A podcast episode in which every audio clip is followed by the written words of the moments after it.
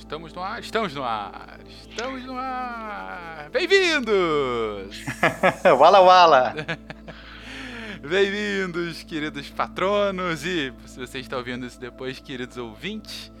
Estamos aqui num programa piloto, numa nova, uh, uh, numa nova tentativa de programa aqui. Uh, a gente, vou contar um pouquinho a história para vocês entenderem o que, que a gente vai ter aqui hoje.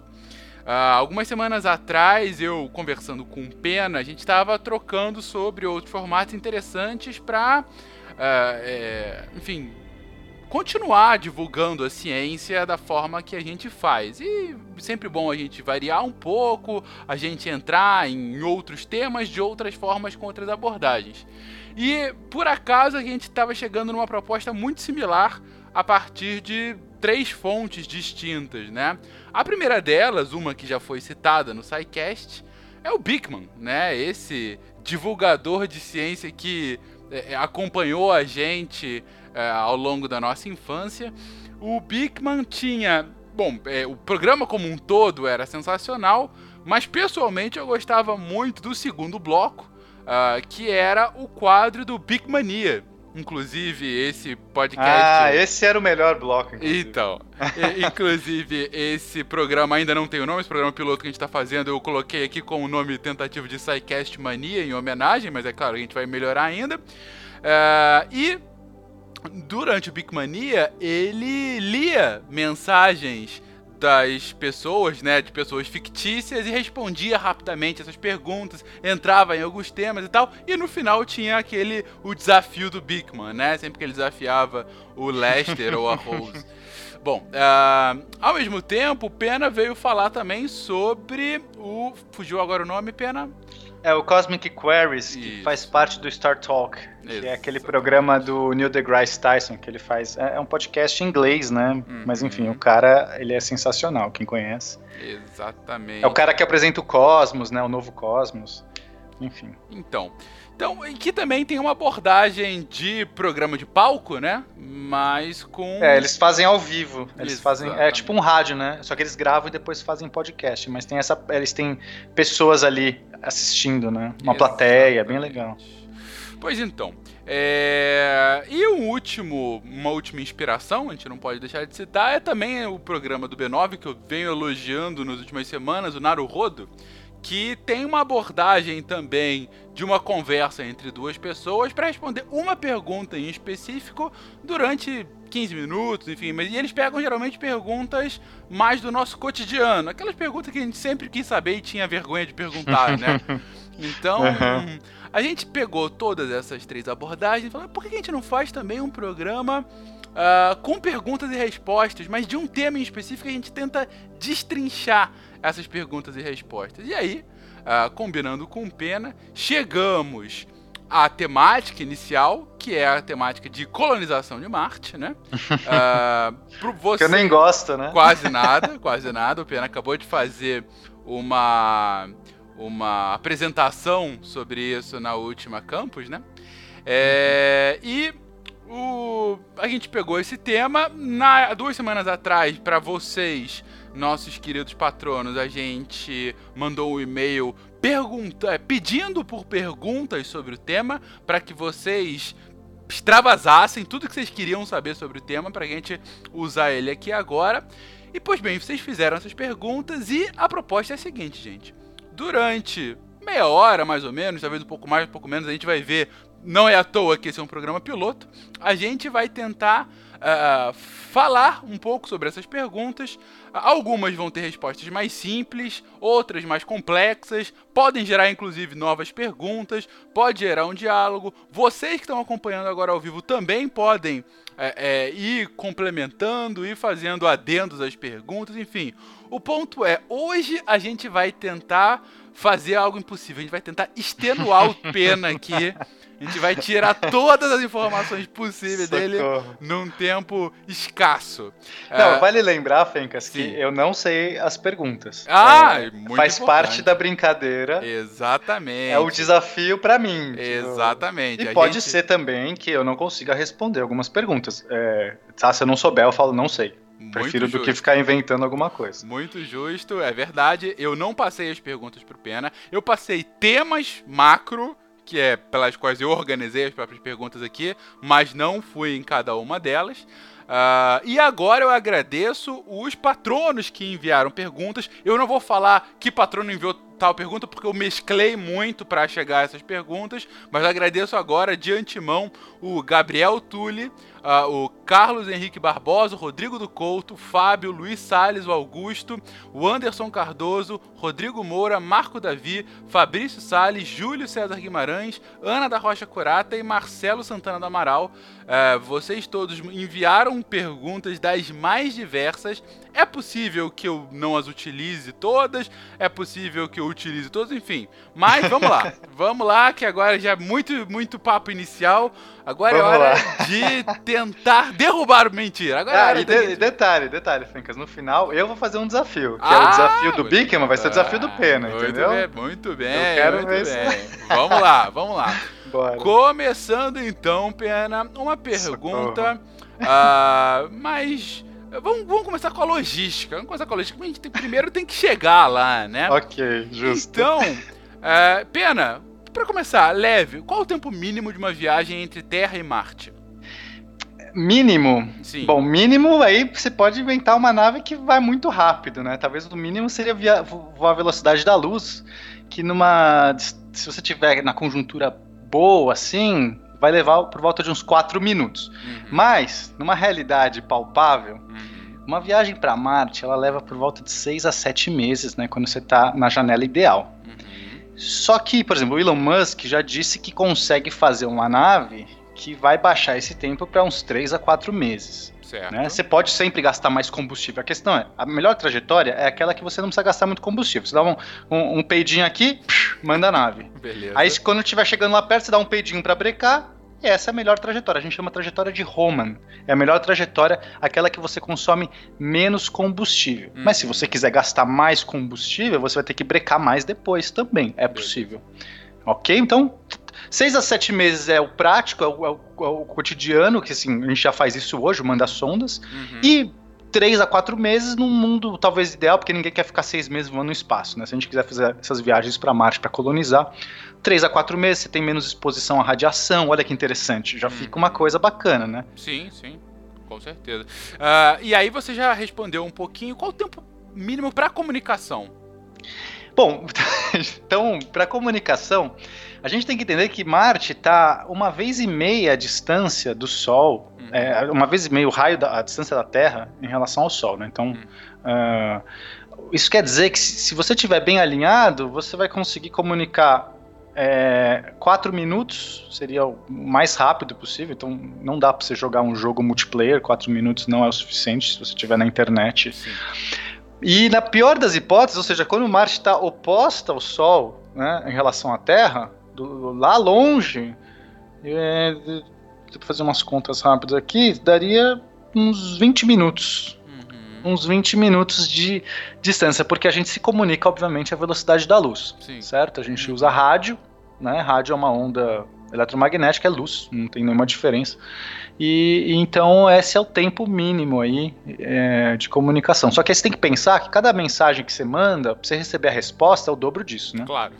Então é no mínimo oito minutos para você receber o alô de volta uhum. e, no, e, até um máximo de 40 minutos aí se você estiver na pior das hipóteses. Então é muito complicado, inclusive, para você operar esses robôs. Né? A gente manda sondas para lá e tudo mais. Você tem que esperar esse tempo todo para você falar assim, né, carrinho, vire para direita. Aí quatro minutos depois ele capotou já. Então não dá para você fazer um controle remoto, entendeu? Sim, sim, sim. Você precisa depender já de, de programas, né? Os carrinhos são autônomos, é uma questão só de você achar janelas ideais para você transmitir as fotos, os experimentos. Enfim, a gente já tem muitos carrinhos lá que, que já estão fazendo esse serviço, né? Já há algum tempo. Uhum. E aí eu te pergunto, cara, mas imaginando que a gente consiga superar esses desafios, enfim, a gente levou ah, algumas sondas para lá, a gente conseguiu chegar a Marte, a gente consegue estabelecer por alguns meios essa comunicação.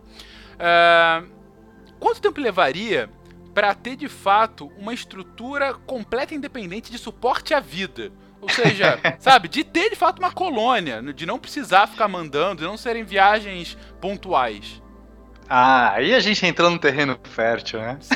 agora, agora a gente vai se divertir aqui.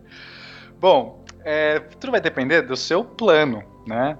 É, eu vou citar talvez os planos mais correntes, né? Porque tem todo tipo de pessoa que já, já sonhou em fazer um plano para ir para Marte, né? Uhum. Mas se a gente pegar, vai, uh, uh, os planos mais correntes, mais estruturados, a gente tem um cara lá na Holanda chamado é, Bas Dorp, acho que esse é o nome do, do cara, uhum. ou Lansdorp, acho que é Lansdorp. Ele fundou a Mars One, que é uma, que é uma empresa o cara não manja nada de tecnologia, ele manja de marketing. Então a ideia dele é assim: eu vou conseguir fazer um, um show, as pessoas vão pagar para assistir esse show, vou conseguir dinheiro e vou financiar isso aí com tecnologias de outras empresas. Né? Uhum. Né? Então ele vai comprar coisa da NASA, coisa da SpaceX. Esse cara, o plano dele é mandar é, a cada dois anos quatro pessoas para Marte. Né? A partir mais ou menos dos anos 2020, 2030, porque eu acho que ele não vai conseguir muito antes que isso.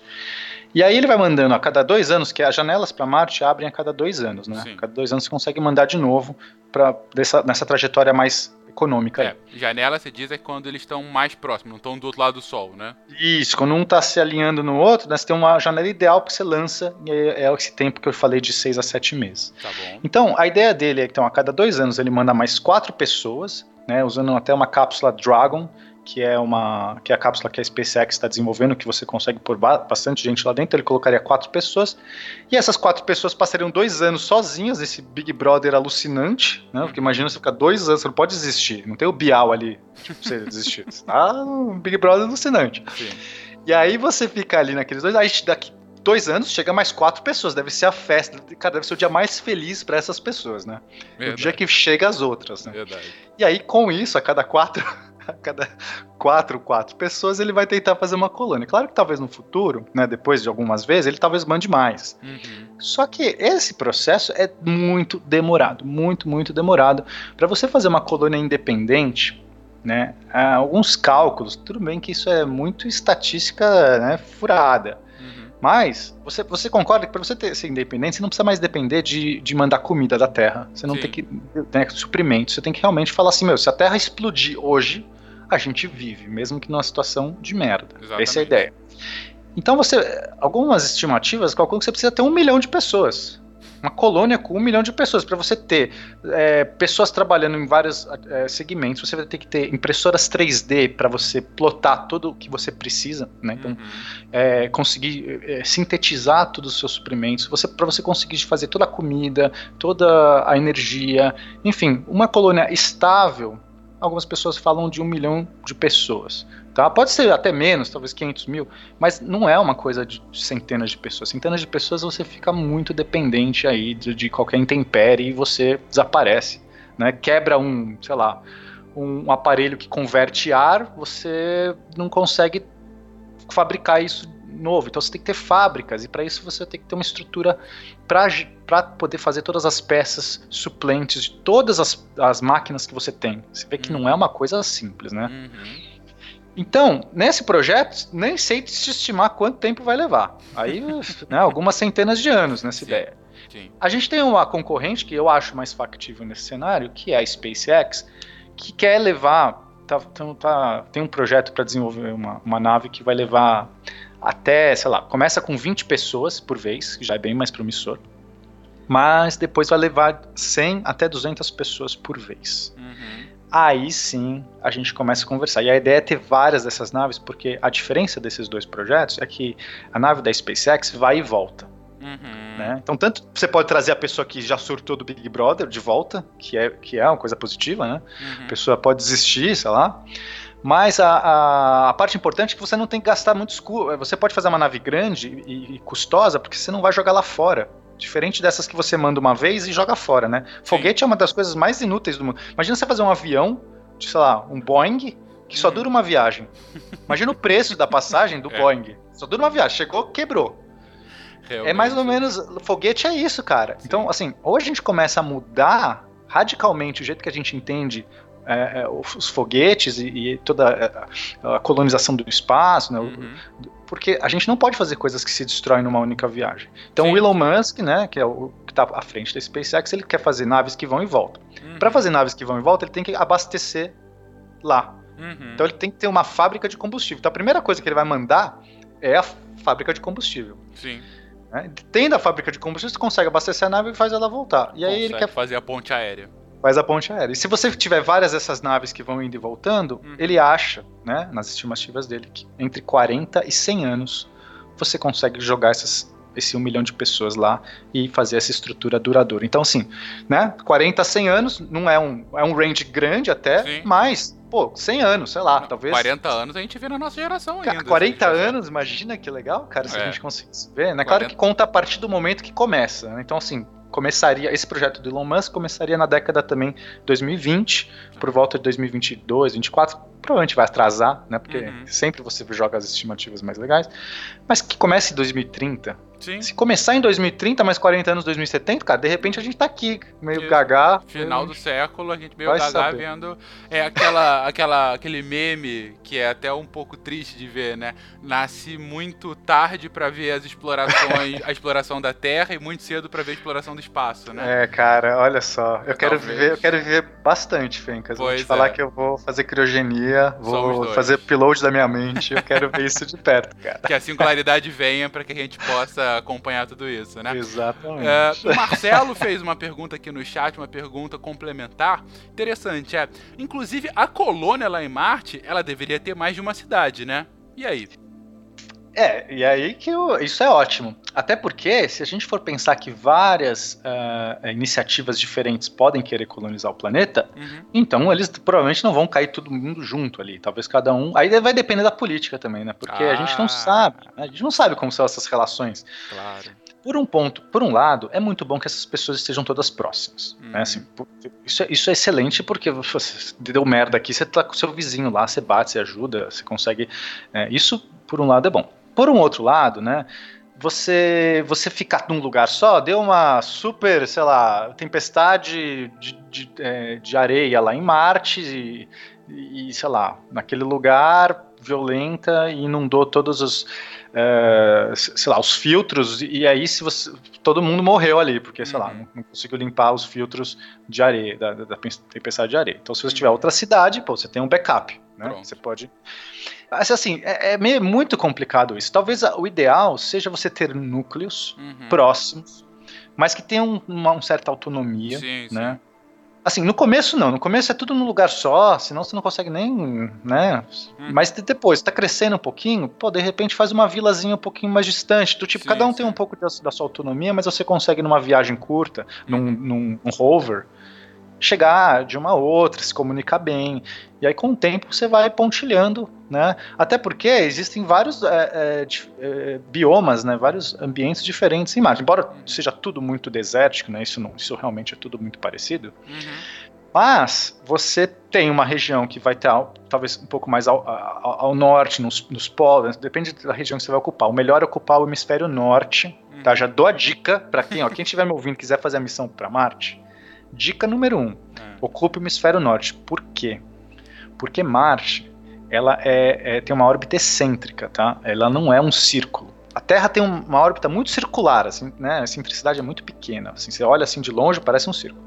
Marte não é tão circular, ela está um pouquinho mais ovalada, uhum. tá? Isso quer dizer que é, o, o, quando Marte está mais próximo do Sol, é inverno no Polo Norte e verão no Polo Sul. Uhum. E quando Marte está mais longe do Sol, é o contrário. Então, o melhor lugar para você colonizar Marte é no Polo Norte, porque as estações são mais amenas. O verão não é tão forte, o inverno não é tão frio. Se você ficar no sul, o seu verão vai ser muito mais, mais, mais quente, que é bom porque Marte é frio. Só que quando chegar no inverno, meu amigo, você não vai querer ficar no sul. Sim. Então, assim, já dica 1, um, né? Colonize a parte norte de Marte. Mas aí você pode ter uma vila um pouco mais ao norte, de repente que vai ter mais abundância de água, talvez. Uhum, né, água uhum. congelada, vai conseguir extrair mais alguns tipos de minérios diferentes, outra mais, ao, mais no, perto da linha do Equador, que vai ter um clima um pouco mais interessante, um pouco mais, mais fresco, né? Melhor, fresco que eu digo, mais quente, né? Porque uhum. a gente quer, uhum. na verdade, climas quentes.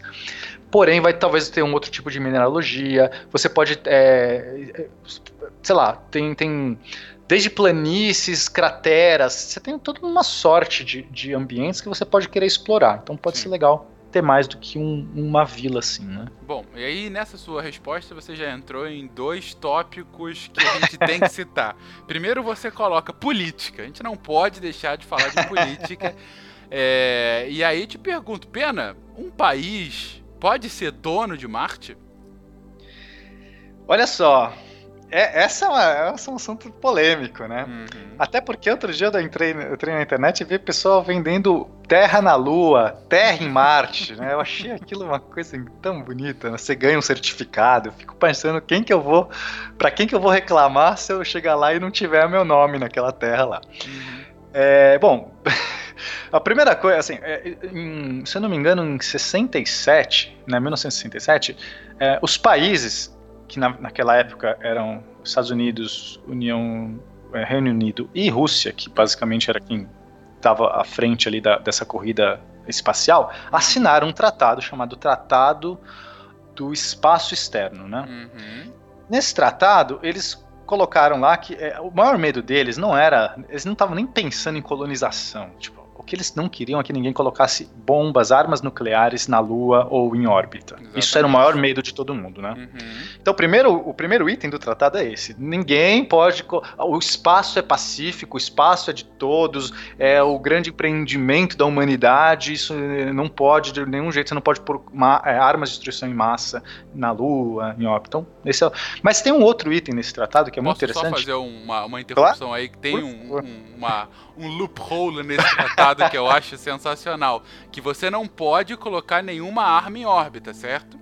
Não, é de destruição em massa. Destruição, não, mas não, mesmo, mesmo armas em geral acabam proibindo. Mas eles não proíbem de você colocar, sei lá, um satélite gigante e fazer ele cair. Entendeu? Usar o próprio corpo. Então já, já especularam fazer isso algumas vezes. Mas enfim, isso é só uma curiosidade que eu acho um pouco bizarro. Mas continua. Tem isso interessante. Ah, caiu. Olha onde caiu. Pois é, caiu bem na Casa Branca. Que coisa, é, né? Essa mira desse satélite, mas diga lá. Aí, um dos itens desse acordo era que nenhum corpo celeste, né, a Lua e nenhum outro, e nem o espaço em si poderia ser propriedade de nenhuma nação. Uhum. Né, então eles colocam isso. E aí, é, é, embora o acordo seja lá de 67, to, muitos países foram é, assinando isso e hoje, né, hoje a gente tem mais de 100 países que assinaram, quer dizer, todos Sim. os países que estão com algum tipo de programa espacial assinaram esse acordo. Uhum. E diz que a exploração espacial é, é, um, é, um, empreendimento da humanidade que não pode ser, né, não pode, você não pode ter nenhum tipo de posse, ela tem que ser por fins sempre científicos ou uhum. pacíficos. Então, esse acordo diz, não, ninguém pode, ninguém pode ser ter posse de, de, de, nada, né? O que é muito louco, né? Quase como a gente está dizendo, sei lá, pode ter ETs aí no universo e você fala assim, não, não pode, ninguém pode ter casa em lugar nenhum, porque aqui na, nós da Terra, olha que bonito, uhum. nós da Terra estamos dizendo que o espaço é de todos, né? Uhum. É claro que a gente acha que não tem nenhum ET aqui nas nossas redondezas, mas em princípio, né, é bem louco. Porém, né, contudo, entretanto, é, é muito complicado você querer afirmar um tratado desse no momento que alguém pause numa, na Lua, em Marte, whatever, e, e põe uma casinha ali. Porque, assim, o cara tá lá morando, né? O cara, vou fazer minha casinha aqui, que bonito. Eu tô lá morando. Não tem, você não tem ninguém para contestar aquela terra, para dizer e tal. A, a, terra dele, né? Inclusive, uhum. isso na, na, nas leis, leis brasileiras, leis mundiais, a gente tem o uso capião, que é uma. Tá, isso que eu ia falar, você tá advogando pelo uso capião espacial. É, mas assim, é muito difícil. A questão é, a, humanidade funcionou assim, né? Sim. Você tinha uma terra, é minha. De quem é? É aqui, ó, sou eu. Uhum. Tô aqui, já tô aqui. Se você acha que não é minha, o que, que você pode fazer? Você vai e faz guerra comigo, me bate, me expulsa, agora é sua, agora é sua. Né? Agora, depois que a gente começou a ter né, os países formalizados, as fronteiras, isso é muito mais complicado. A gente agora tem, sei lá, juris, é, jurisdição para você reclamar a posse de terra. Mas quem que é a jurisdição de Marte, amigo? Não é a Terra. Uhum. Porque se eu tiver em Marte, e aí eu falar, essa posse de terra é minha, aí chega um cara lá que comprou uma plaquinha lá na Terra de Marte, que, nesse site ridículo, chegou lá e falou assim: não, não, tá dizendo aqui nessa plaquinha que essa terra é minha, tá aqui, ó, eu, eu comprei essa terra. Aí você, ah, tá bom, então vamos para nossa nosso juiz interplanetário dizer quem que é o dono dessa terra, porque aqui em Marte eu não aceito a jurisdição da Terra. Sim. Aqui em Marte, sou eu que. Eu sou o primeiro. Né, se você, você pode ter, inclusive, um, um governo de Marte depois de um tempo, quando você tiver, um, quando você tiver uma vila, um, vai ter um prefeito, você vai ter uma cidade. Uhum. E aí, cara, quem é que vai falar para esses caras que esses caras não são donos desse lugar? É Você, muito... inclusive, já está indo para uma outra pergunta que a gente tinha: é no futuro pode acontecer o mesmo com as colonizações, que, o mesmo que aconteceu com as colonizações, ou seja, gerações de pessoas sem nunca ter vivido na Terra, então declaram uma independência da Terra?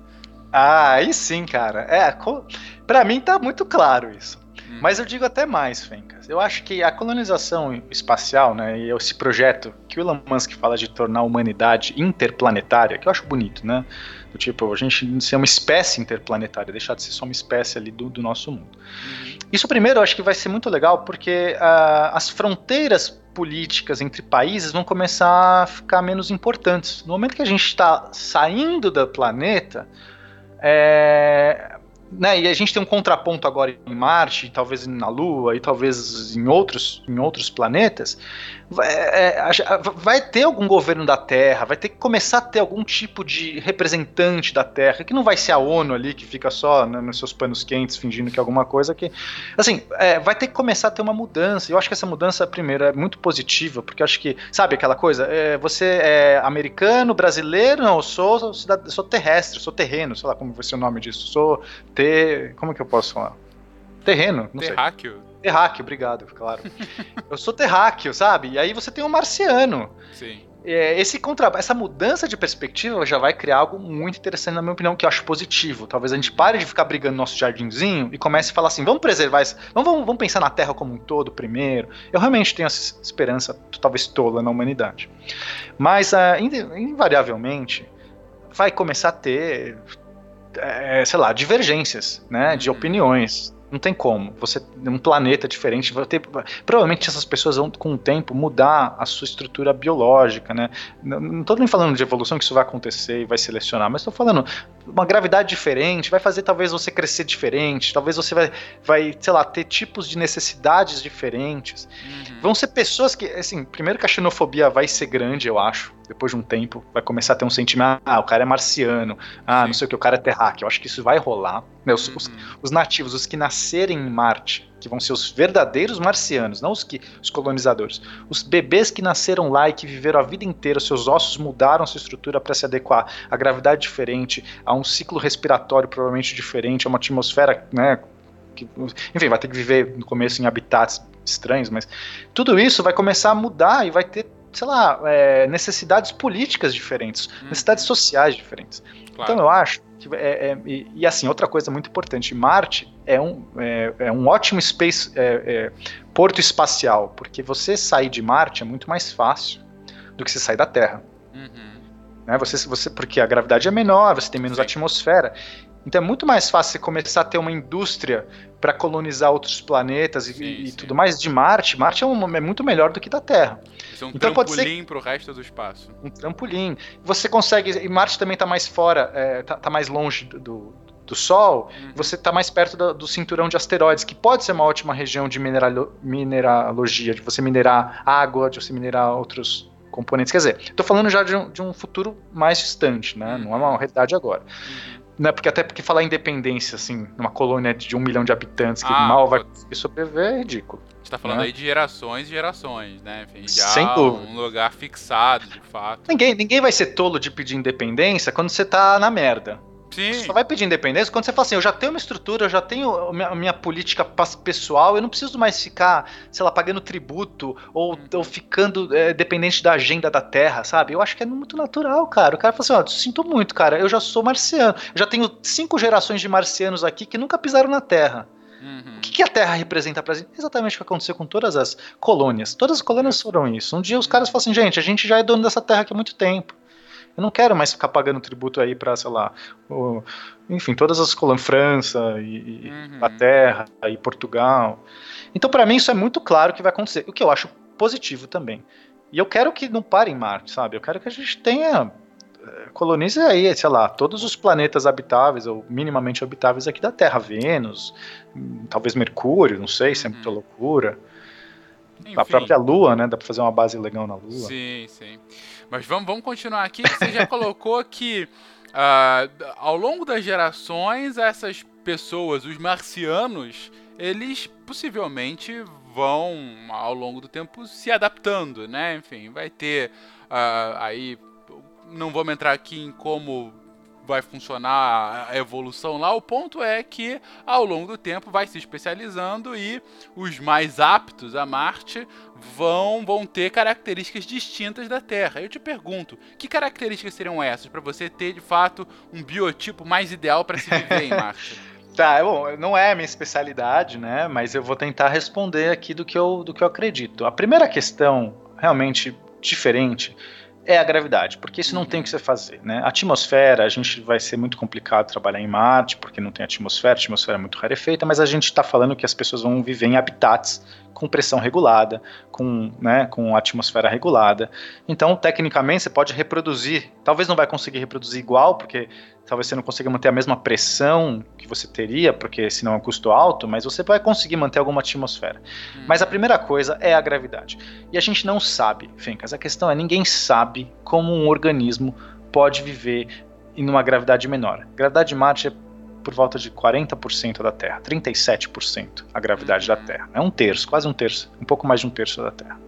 É, a gente já fez muitas pesquisas em, em na, na, na estação espacial, com microgravidade. Então você teve alguns astronautas que passaram muitos dias lá, teve um que passou mais de um ano no espaço, e aí ele volta para a Terra, e você vê que, uh, principalmente a questão óssea, né, você tem descalcificação dos ossos, você vai ter é, toda uma atrofia muscular, mesmo que você fique fazendo exercícios, mas não é a mesma coisa. O peso diário, constante do seu corpo inteiro sobre as suas pernas, seus órgãos, seu corpo, tudo, isso é, é realmente um estímulo muscular muito forte você tira isso, seus músculos, eles né, não querem fazer esforço do nada, eles ficam relaxados e você atrofia.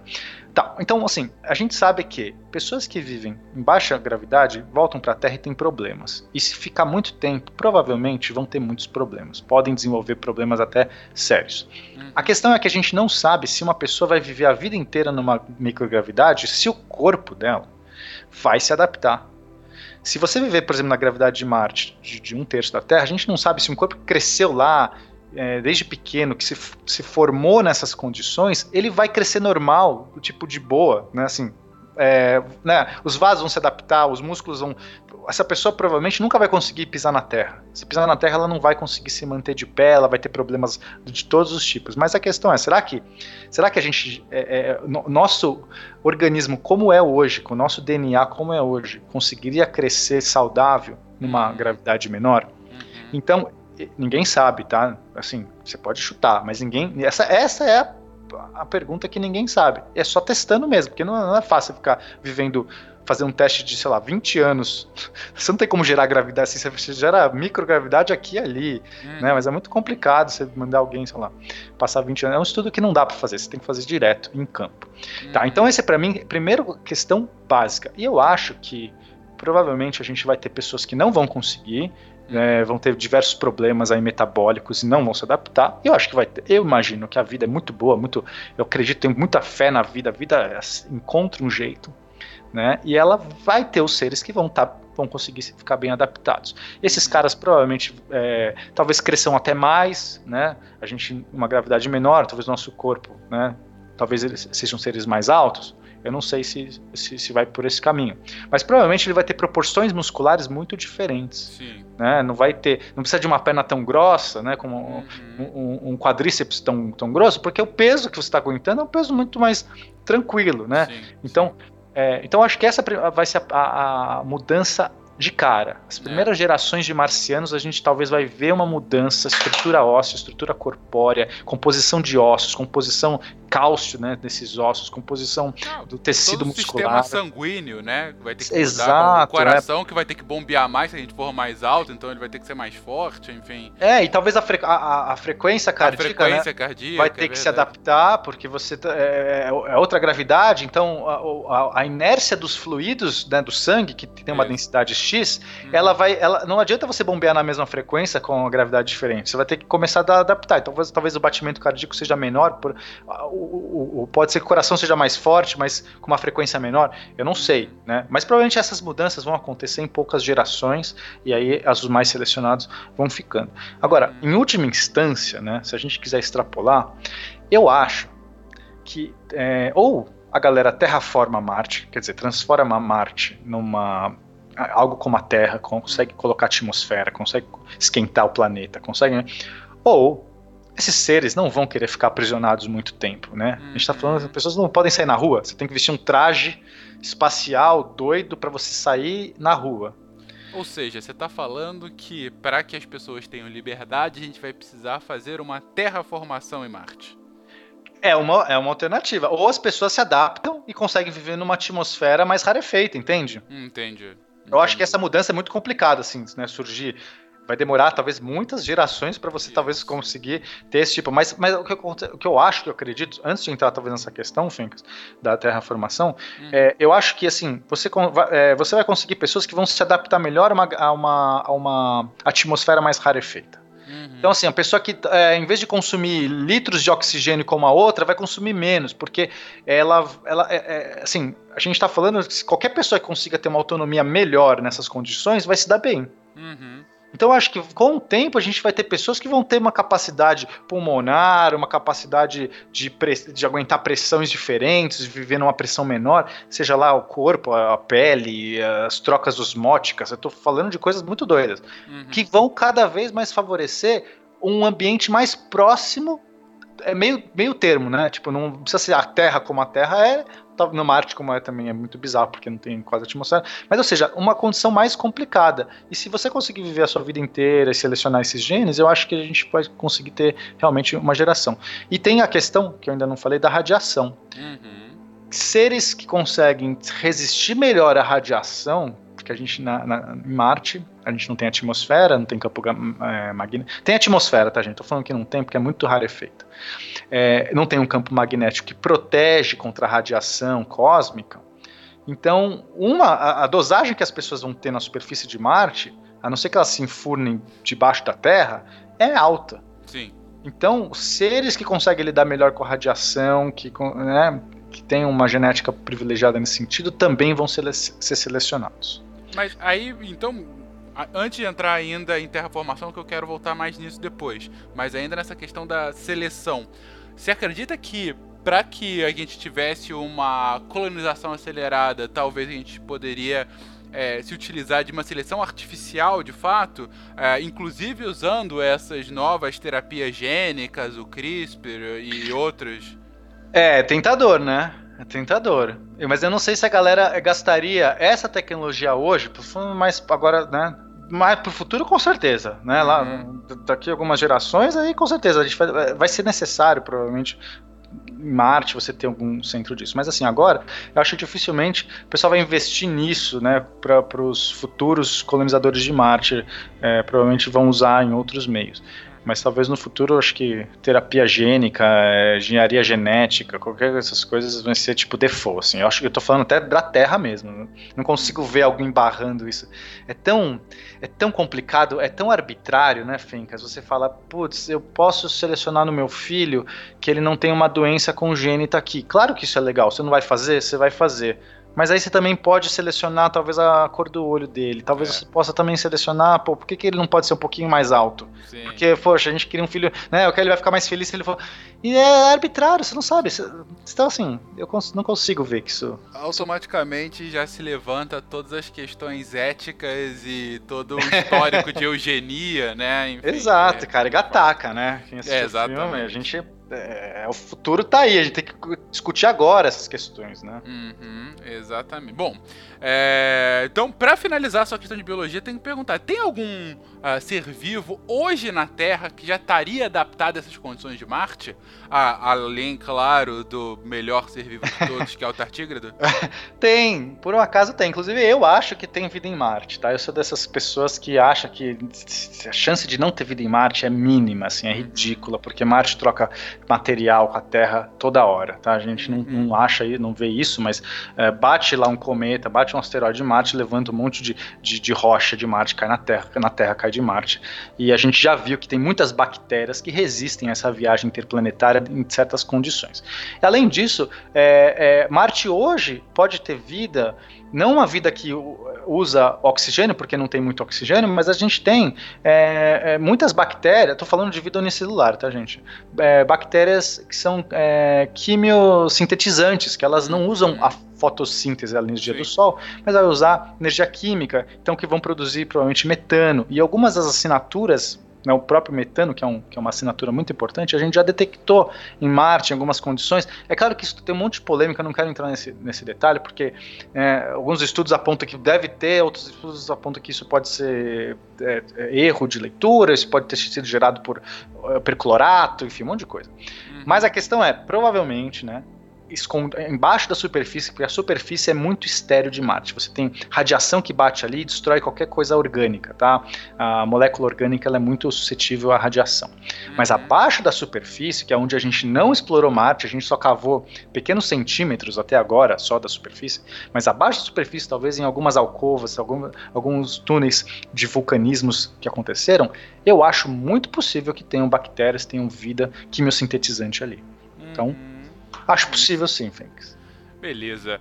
É... Bom, então voltamos aqui à terraformação. Não aprovamos o tratamento gênico, precisamos de outra solução para que o ser, hum, ser, humano possa viver em Marte.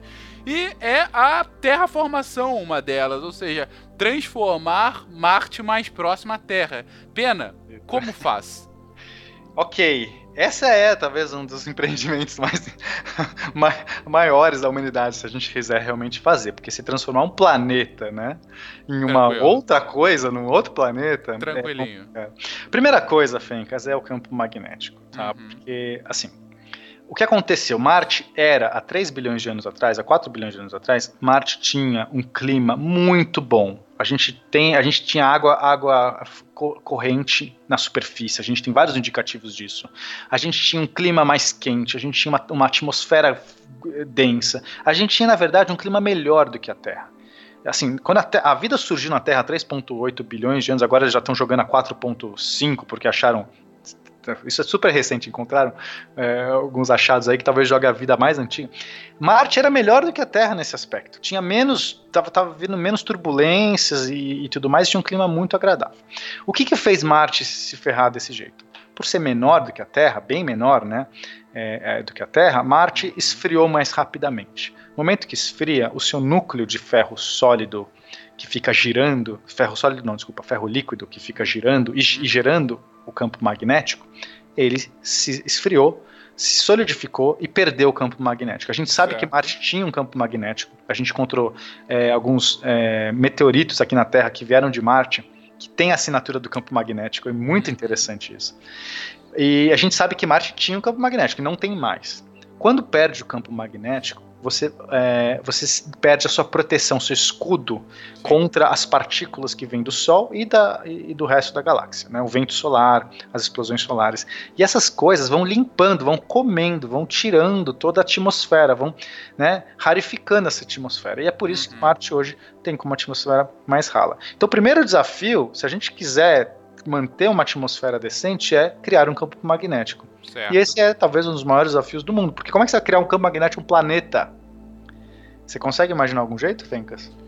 Eu não consigo, mas um ouvinte havia colocado aqui que uma ideia do Elon Musk, nosso é, Tony, Stark Tony Stark de verdade, era criar balões infláveis de ímãs e espalhar pelo planeta. Isso é, funcionaria? Não funcionaria. Assim, você pode criar no máximo usando esse tipo de tecnologia, a não sei que você gaste uma energia absurda, que eu acho que não, não, não, não vai me convencer, hum. você no máximo conseguiria fazer locais, né? Bolha, pequenas bolhas com campo magnético. Que é uma ideia, você fazer um habitat com um eletroímã gigante, e naquele habitat você se protege. Mas agora o planeta inteiro, com esse monte de imã, é mais complicado. Hum. Porém, tem um plano.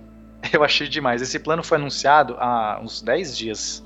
Então, assim, é muito recente. Recente. Pena com informações ah! informações internas da NASA. Diga lá, Pena. Exatamente. É, é, inclusive é um plano né, da NASA, de alguns estudos, não é da NASA oficialmente, porque tá, isso tudo é muito teórico ainda. Mas... Pena com informações secretas de uma associação dentro da NASA. Vamos lá, gente.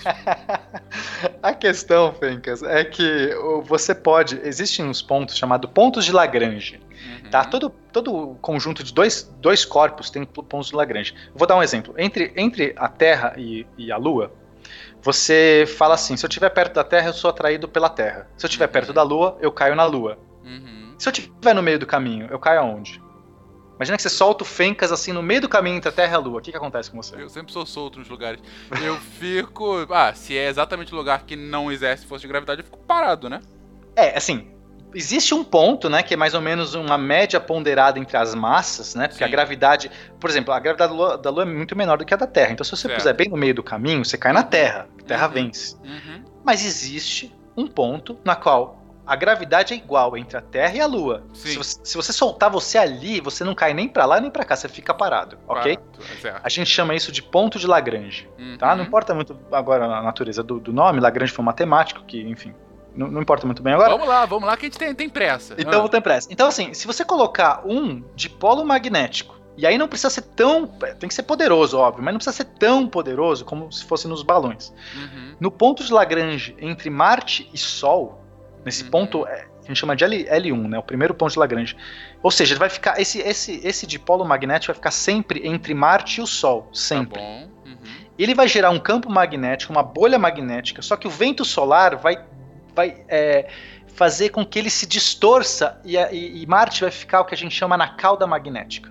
Uhum. Marte vai ficar meio que, sabe, o escudo está no meio do caminho e só chega em Marte o resquício, o escudo bloqueia. Uhum. Então não é que o planeta vai estar tá envolto desse campo magnético, é como se você quisesse colocasse uma, uma parede no meio do caminho e só coisas muito mais violentas vão conseguir atravessar essa parede, a maioria vai ser defletida. Entendi. Nesse novo cenário, que não é tão complicado de se fazer, não tô falando que é fácil, né? Mas não é tão complicado de se fazer. Você poderia gerar um escudo para Marte a ponto de você é, fortalecer a atmosfera. Então, o passo 2, né, tendo esse escudo, agora a gente precisa gerar essa atmosfera. Como é que eu gero a atmosfera? Cara, é muito fácil. A gente tem alguns mecanismos. O primeiro é você, você precisa é, de algum jeito soltar esse carbono que está aprisionado. Tem muito carbono aprisionado, né, gás carbônico aprisionado na superfície de Marte, nos polos, uhum. né, muito gás carbônico ali. Se você conseguir esquentar esse planeta, né, de alguma maneira, ou bombardear ele, que aí é o mais interessante, bombardeia ele com amônia, que vai uhum. gerar uma reação muito forte, se joga meteo, meteoros lá, lá para esquentar.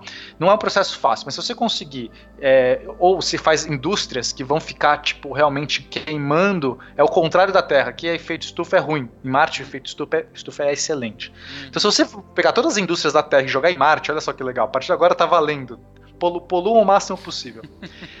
Né, essas emissões de carbono vão é, é, adensando a atmosfera e, ao mesmo tempo, o efeito estufa vai esquentando o planeta. Esquenta o planeta, solta mais gás carbônico. Uhum. Aí aumenta a atmosfera, mais efeito estufa, esquenta mais. É um ciclo vicioso. Sim. E aí você consegue recuperar uma atmosfera basicamente de carbono, de gás carbônico, mas você vai conseguir uma atmosfera rica em Marte, que é excelente. Aí o ponto 2 é, agora eu preciso de oxigênio.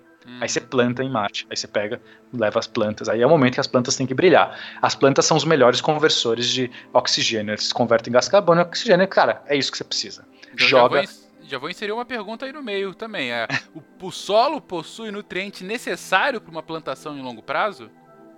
Isso é incrível. Sim. Olha que bonito. Se você me permitir, eu posso até falar um pouco mais sobre isso.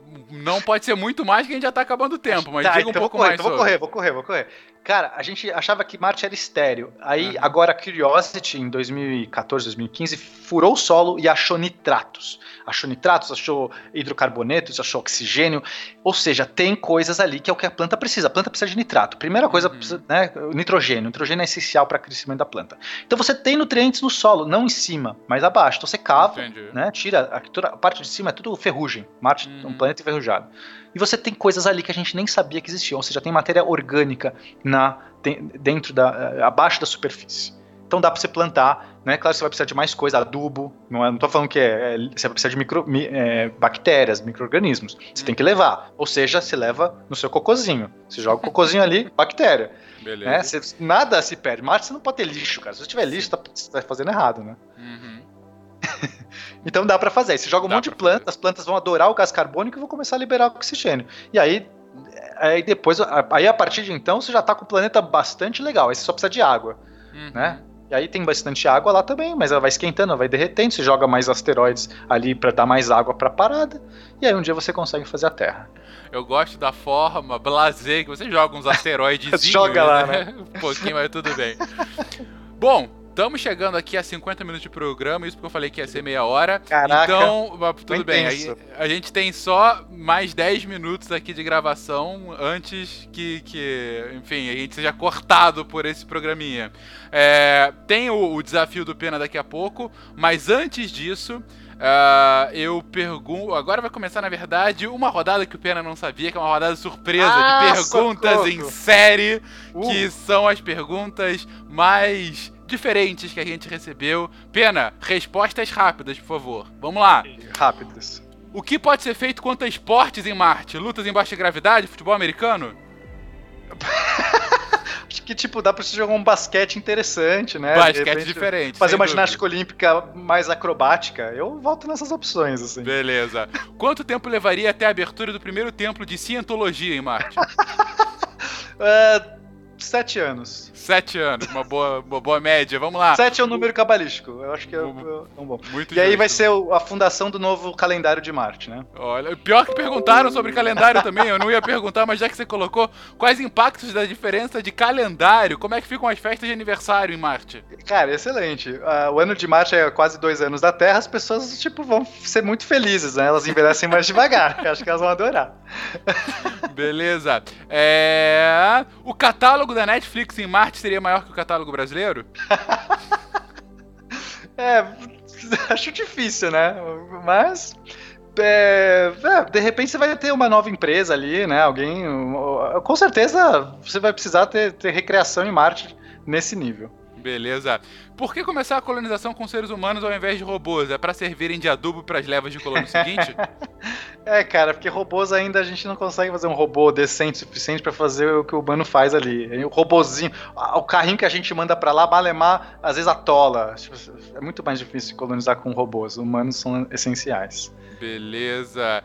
E para fechar, é, essa um pouquinho mais séria, pode dar. Como seria a composição da equipe dos primeiros colonos? Cientistas, fazendeiros, agentes militares da CIA para fazer a, a, vontade de algumas, algumas potências? Nada disso, cara. Os primeiros colonos, vão, se a gente olhar para a colonização das Américas, é, é, mais ou menos a mesma coisa. Quem que foi para você? Você tá ali em Portugal, Espanha, seja lá. Você tem posse, você é rico, você ou você tipo minimamente tem uma vida, uma vida decente, você conhece pessoas. Você vai para América, um lugar que não tem nada? Não. Quem foi? Foram os pequenos criminosos, os indigentes, as pessoas que perderam tudo, pessoas que precisavam ser anistiadas. É essa galera que colonizou as Américas. Hum. E, e, e, Marte, quando, quando o cara fez o levantamento de quem quer ir para Marte, né, e fez a. Você podia se inscrever na internet, o, naipe das pessoas que se inscreveram, cara. Sim. Né? Não é. Pô, quem vai para Marte passar a vida inteira, é, a pessoa tem, não tem que ter nada para perder. Então eu acredito que muita gente, a maior parte mesmo, vai ser galera que não tem mais nada para perder. E vai ser muito complicado, assim. Você tem que ter um é, uma avaliação psicológica muito boa para você garantir que são pessoas que consigam ser sociáveis ali num, num ambiente que dá merda, você morre. Você entende isso? Na, na América você respira o ar, cara. Em Marte você Sim. não respira o ar. Você quebrou a bomba de, de ar, você Acabou. morre. Você Exatamente. mata o amigo porque você. é louco, é um Big Brother, é um Big Brother, você não pode desistir, cara. O Marcelo, inclusive, acabou de colocar aqui, os participantes de Big Brother seriam mandados. Exato, é... é esse type de gente que vai pra lá. Enfim. É, eu tava acabando aqui uma última pergunta que me escapou. Pena, é, chegamos lá, colonos em Marte, aí a gente começou a procurar a caverna, de repente a gente desco descobriu uma civilização alienígena também colonizando lá. O que que acontece? Para tudo? Guerra, meu amigo. Guerra. Você já tá lá, você vai fazer o quê? Vou embora pra casa, não dá. Tipo, ou você se alia a eles, acho difícil. Ou é, é guerra. Verdade, né? É verdade. Provavelmente vai ser guerra com cianobactérias ou tipo plâncton. Acho que vai ser fácil de ganhar. Mas, mas eu não tenho Nunca certeza. se sabe, né? Eu Nunca realmente não. Eu, cara, eu não posso subestimar os, os alienígenas, cara. Nunca okay. vou subestimá-los. O Júlio colocou aqui no chat calendário decatriano pra Marte ah, Olha aí, é a sua chance, Pena. Tô fazendo já um aqui pra Marte caprichado. Enfim, finalizamos Caraca, aqui, falamos quase todas as perguntas. Pena muito bem. Respondeu a todas. Uau, que loucura! Pois é, Pena, agora a gente tem mais cinco minutos, faça seu desafio. Ok, caraca, o Tarek tá perguntando aqui quanto tempo até plantarmos beterraba, Tarek. Nunca! A gente vai se livrar desse mal. Olha lá, eu vou fazer um desafio então. Desafio do Pena. Ah, vamos o lá, Pena. Pena. É o seguinte: a gente tá falando de Marte hoje. A gente tá, Marte, que legal. Porém, há quem diga, Fencas, olha só, há quem diga que Marte não é o planeta mais facilmente colonizável. Tem gente que defende Vênus. Vênus tem uma gravidade muito parecida com a Terra, só 90%, né, tipo, bem parecido. E, e Vênus, a viagem para Vênus é bem mais curta, acho que é uns três meses só. Vênus tem atmosfera abundante, uma atmosfera gigantesca, inclusive super densa. Uhum. Porém, tem problemas. Vênus tem uma temperatura média de 460 graus, tipo uns 400 na sombra, sabe? Tranquilo, tranquilo. Rio de Janeiro. Tranquilo. Ah tudo que a gente mandou para Vênus, quando pousou, né, as sondas que a gente mandou quando pousa, elas duram tipo uma hora e estragam absurdamente, porque são corroídas pelas é, tempestades de ácido sulfúrico ah, ou por causa da temperatura. De fato, parece muito fácil de ser colonizado, não é? Porém, tem gente que defende que é muito mais fácil fazer uma colônia em Vênus. E a minha pergunta para vocês é: como seria possível? Como você faria uma colônia em Vênus diante desse cenário tão absurdo, desse, dessa tempestade de ácido sulfúrico aí, dessa pressão gigantesca e dessa temperatura horripilante? Bom, vamos lá, gente. Tem 400 graus de temperatura, chuvas de ácido sulfúrico, tá fácil, hein? Colônia. 92 quase... vezes a pressão atmosférica. Ah, tá, tá tranquilo, tá tranquilo. Então, você. Mas a gravidade que... tá ok. Olha só, a gravidade tá de boa. Pronto. Você pode. Mas você. É não... É excelente. Então, querido ouvinte, você, vocês, patronos que estão ouvindo agora ao vivo, e você, querido ouvinte que está ouvindo no feed esse programa, fica aí, responda a sua pergunta, manda para contato.sicast.com.br a sua resposta, que num próximo programa a gente vai ler as melhores respostas, e por melhores entendam aquelas mais completas e as mais criativas. Mande a sua também para a gente pra gente é, lê-las aqui. Uh, espero que vocês tenham gostado desse programa. Como a gente colocou bem, é um piloto, a gente ainda está tentando ajeitar como é melhor o formato. Não tem nem nome, então também eu peço a vocês, queridos ouvintes, que mandem nomes para um programa nesse sentido. E também a gente não tem uma constância de quando vai ser. É Originalmente a gente está pensando por uma coisa de 3 a 4 semanas para o próximo, porque como vocês devem ver, é, devem ter visto, exige um certo estudo para a pessoa não ficar aqui com cara de ué. Então. Queridos ouvintes, digam aí se vocês gostaram, não gostaram, o que mudar, como melhorar e nomeie, nomeie aqui esse programa. O Júlio pergunta aqui no chat: será disponibilizado sim, Júlio? É, agora a gente vai colocá-lo no feed nos próximos dias. Se você está ouvindo já no feed, enfim, você está no futuro. Será que nesse futuro que você está ouvindo já colonizamos Marte? Não sei. Diga aí nos comentários. Um beijo pra vocês. Pena, se despeça das pessoas. Gente, muito obrigado. Foi muito divertido. Eu tô me sentindo espancado depois de, um, de uma sessão de luta livre aqui, mas foi uma delícia e espero que a gente possa fazer mais vezes aí. Exatamente. Um beijo para vocês todos. Obrigado por estarem aqui ao vivo. Obrigado por estar ouvindo no feed e até a próxima. Tchau! Uhul!